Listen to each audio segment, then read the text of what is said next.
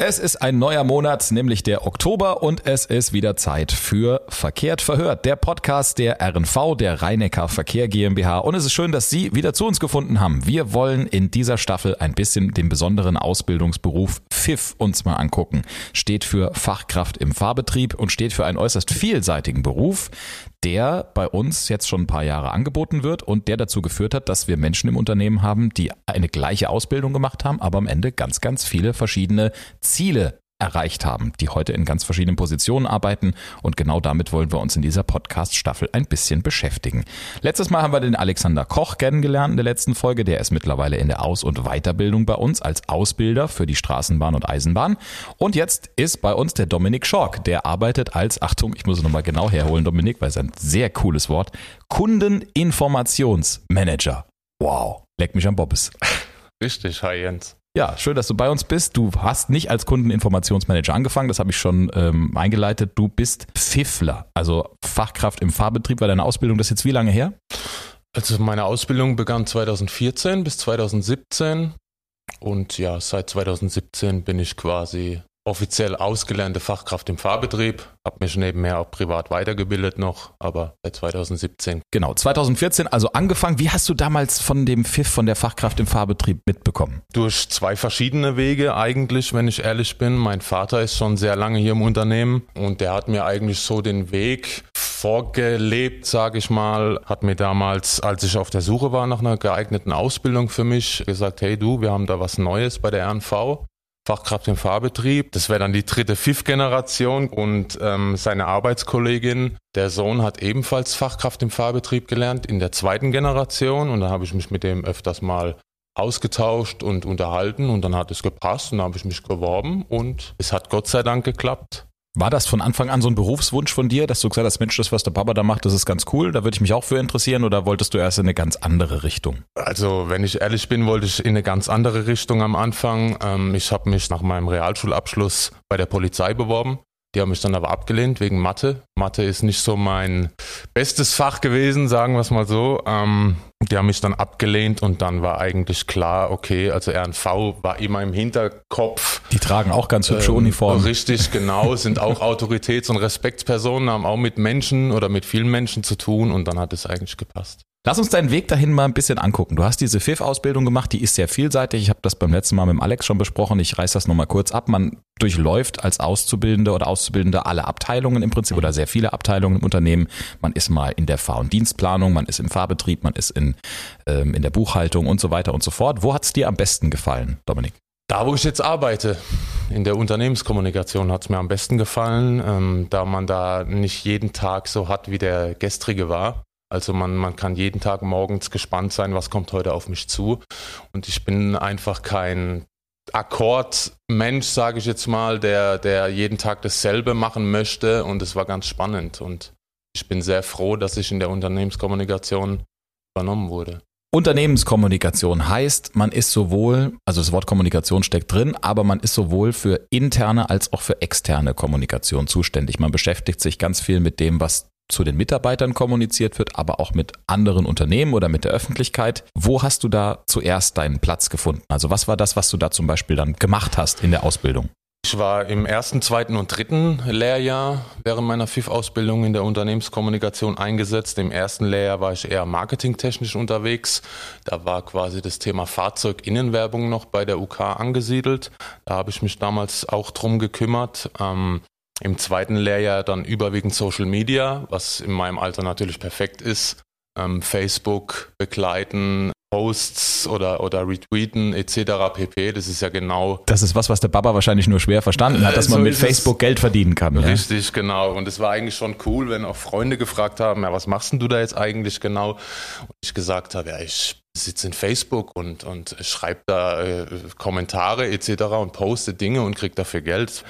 Und im dritten Lehrjahr war ich dann auch wieder im Marketing tätig, aber in der Fahrgastinformation. Und da hat es mich dann gecatcht. Und ja, seitdem bin ich da tätig. Ganz kurz nochmal, um das Bild vielleicht ein bisschen zurechtzurücken. Natürlich ist es nicht so, dass unsere Mitarbeiterinnen und Mitarbeiter, die das betreuen, dann den ganzen Tag da sitzen und durch Facebook surfen, sondern es ist ja mittlerweile, muss man einfach auch mal sagen, für die, die da nicht aktiv sind und das vielleicht jetzt nicht so gut kennen, was wir da machen, es ist ein richtiger Kommunikationsweg für uns geworden. Das heißt, wir stellen da zum Beispiel spannende Projekte in der RNV vor. Es gibt Informationen über Linien, aktuell jetzt auch auf dem neuen Twitter-Kanal zum Beispiel über Verkehrsunfälle und so weiter. Also ähm, das ist für uns mittlerweile, weil da eben so viele Menschen unterwegs sind, ein richtiger Kommunikationskanal geworden, so wie unsere App zum Beispiel oder unsere Fahrgastinformationswege, die du betreust, nämlich unsere DFIs an Haltestellen, Durchsagen etc. pp. Da kommen wir gleich noch drauf zu sprechen.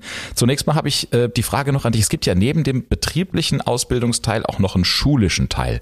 Das haben wir jetzt mit Alex relativ wenig besprochen. Da mhm. kannst du uns vielleicht mal einen Einblick geben. Wie oft ist man da so in der Berufsschule, wenn man so eine Ausbildung macht und was passiert da?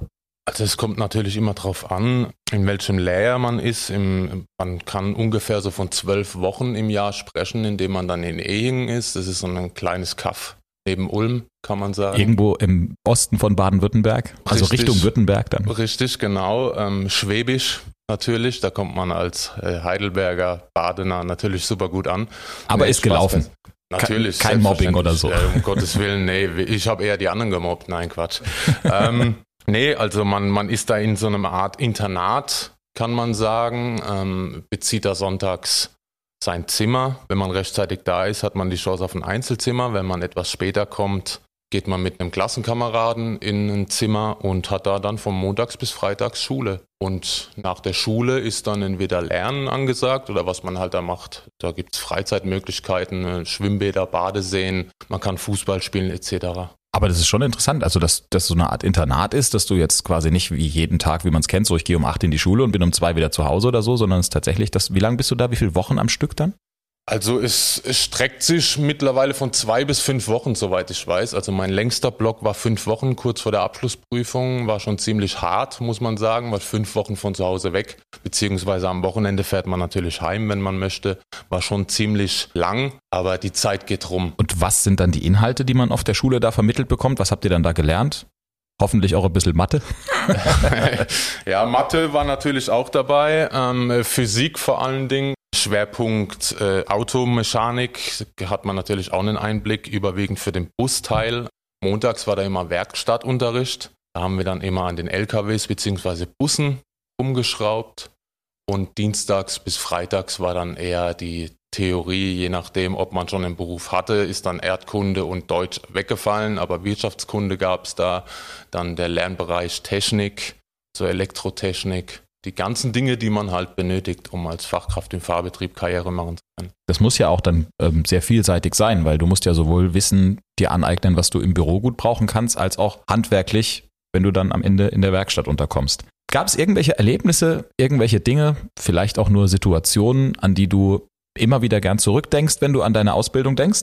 Ja, da gibt es natürlich einige.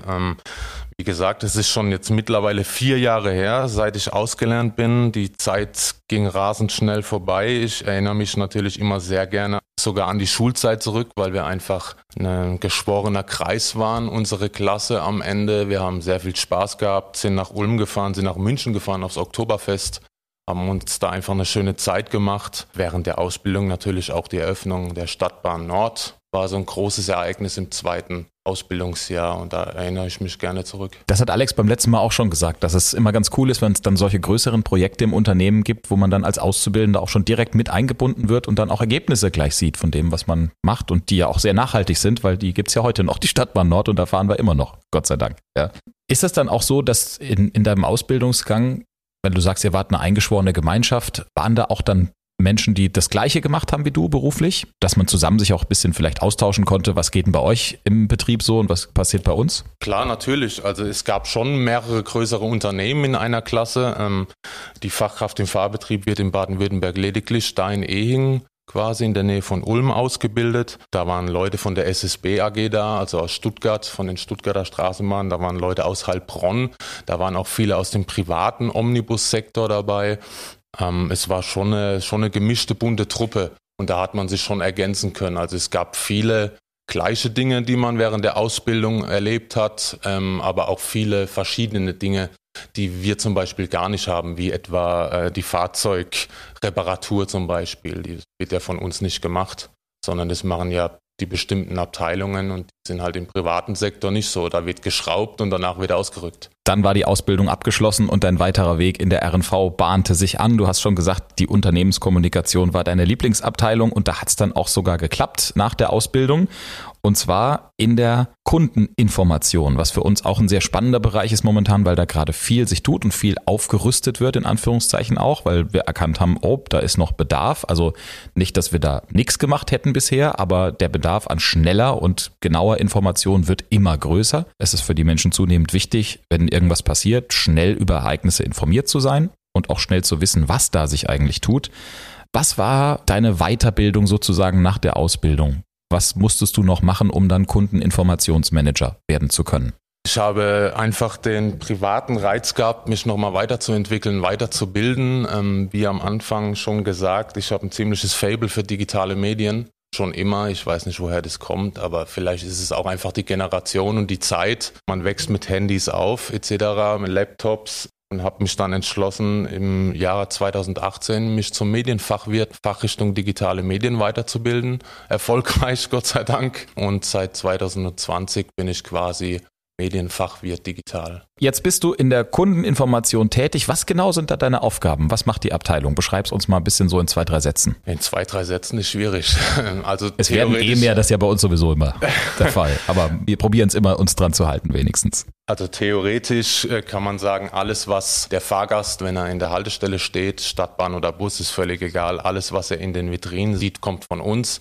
Alles, was im Bereich Fahrgastinformation auf der Webseite ist, Netzpläne, Flyer etc., kommt auch von uns. Fahrpläne, Kundeninformation im Betriebsgeschehen kommt von dem Kundeninformationsmanagement. Und deine speziellen Aufgaben dabei sind jetzt? Also zeichnest du dann solche Pläne oder schreibst du solche Aushänge? Was machst du da? Die Aushänge werden geschrieben tatsächlich, überwiegend von meinem Kollegen. Ich bin momentan noch zuständig, beziehungsweise bin weiterhin zuständig für die Netzpläne. Ich bin eher so der grafische Part, kann man sagen, bei uns in der Abteilung. Und ja, da werden fleißig äh, Liniennetzpläne aktualisiert. Also jede kleine Sperrung, jede nicht angefahrene Haltestelle wird bei uns im Liniennetzplan abgebildet und entsprechend auf den Webseiten und in unserer Startinfo-App aktualisiert. Fahrplanwechsel zum Beispiel machen wir auch große Fahrplanhefte, die wir dann auch verteilen lassen, stellen Infopersonal vor Ort. Wenn du jetzt so deine tägliche Arbeit der letzten Wochen und Monate dir mal durch den Kopf gehen lässt, wo würdest du behaupten,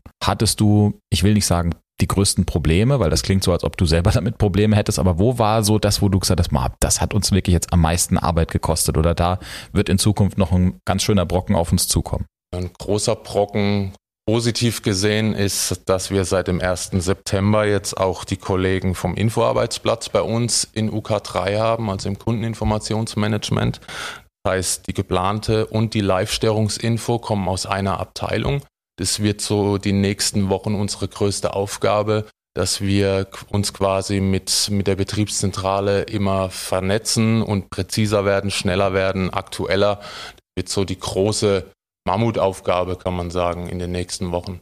Wenn ich richtig verstanden habe, bisher habt ihr quasi alles, was geplant war, Baustellen, Veranstaltungen und so weiter bearbeitet und jetzt kommt noch das dazu, was aktuell passiert, wenn es irgendwo Unfälle gibt oder sonstige Störungen. Richtig, genau. Okay, das ist seit ein paar Wochen zusammengelegt, bringt uns gleich schon auf einen interessanten weiteren Punkt. Was habt ihr denn da noch so vor jetzt in den nächsten Wochen und Monaten? Auf was können wir uns denn noch freuen, was in Zukunft größeren Service bieten wird? Gerade zum Beispiel im Thema Live-Störungsinformation oder auch Digitalisierung. Was wird sich da noch tun in Zukunft? Ja, wie bereits ähm, eben gesagt, also die Aktualität und die Präzision ist natürlich unser, unser Hauptanliegen. Ähm, wir wollen aktueller werden, wir wollen präziser, wir wollen schneller werden, wir wollen auf den Punkt kommunizieren, vor allem auf den dynamischen Fahrgastinformationsanzeigern, also auf den DFIs Handys, die vor Ort an den Haltestellen hängen. Wir wollen die Prozesse quasi überarbeiten, dass einfach die Meldekette, sage ich jetzt mal, einfach schneller funktioniert, dass die Leute vor Ort oder die Fahrgäste vor Ort einfach schneller die Informationen erreichen, sei es über DFI, sei es über